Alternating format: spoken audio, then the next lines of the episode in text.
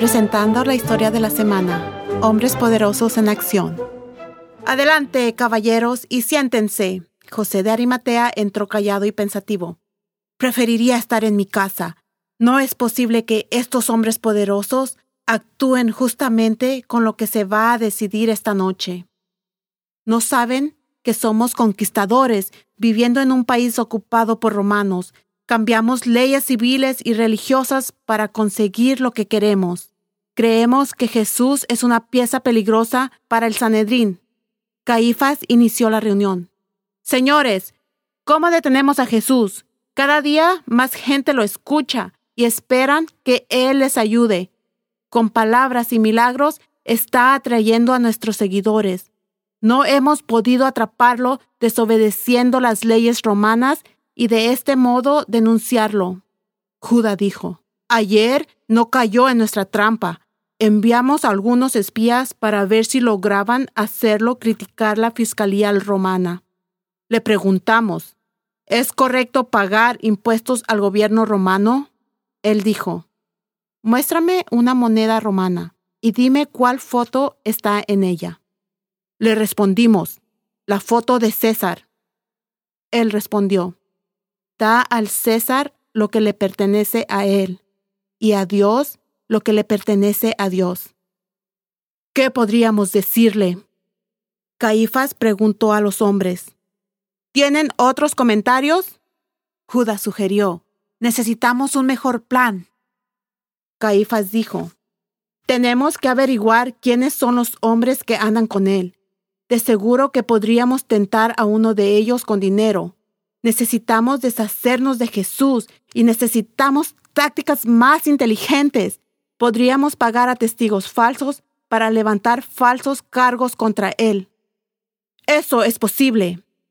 Hemos fracasado cuando tratamos de demostrar que Él desobedece nuestras leyes religiosas conoce las escrituras y las leyes judías tan bien como nosotros. A menudo hace preguntas que no podemos responder. Joás dijo en voz alta, Fui avergonzado por él. Cuando algunos socios y yo dimos una ofrenda pública en el templo, una pobre viuda puso únicamente dos monedas. Y él, delante de todos, en voz alta dijo, Esta pobre mujer dio más que todo lo que estos hombres han dado. Ella dio todo el dinero que tenía y ellos dieron una pequeña parte de lo mucho que tienen. Sabemos lo que pasa. Él cree que engañamos a viudas. Nuestros escritos religiosos dicen que debemos proteger a las viudas. Tenemos que velar que su dinero y propiedades sean administrados de la mejor manera. Solo hay un problema. Muchas viudas son pobres y nosotros ricos. Acaz dijo, Jesús es un prófano, dice ser el Hijo de Dios. Él cree que es Dios. El castigo por decir eso es la muerte. Caifás preguntó, ¿qué otros cargos tenemos? Jesús no tiene miedo de nosotros. Frente a grandes multitudes nos llama hipócritas. Dice que hacemos buenas obras para que la gente nos alabe. Nos acusa de cambiar las leyes para adaptarlas a nuestro egoísmo, pero ignorando la parte espiritual.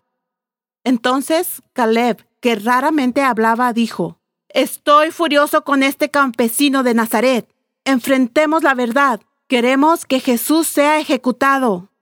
José de Arimatea dijo, Creo que debemos tener cuidado. Mucha gente está convencida de que Jesús es la respuesta a sus problemas. Él ha curado a muchos de ellos y habla del amor de Dios para ellos. Caballeros, dijo Caifás, sugiero que terminemos esta reunión y esperemos las noticias de Eliab acerca del tesorero. Esta es Elena Gámez. ¿Quieres saber más sobre la pobre viuda? Por favor visite thisweekstory.com.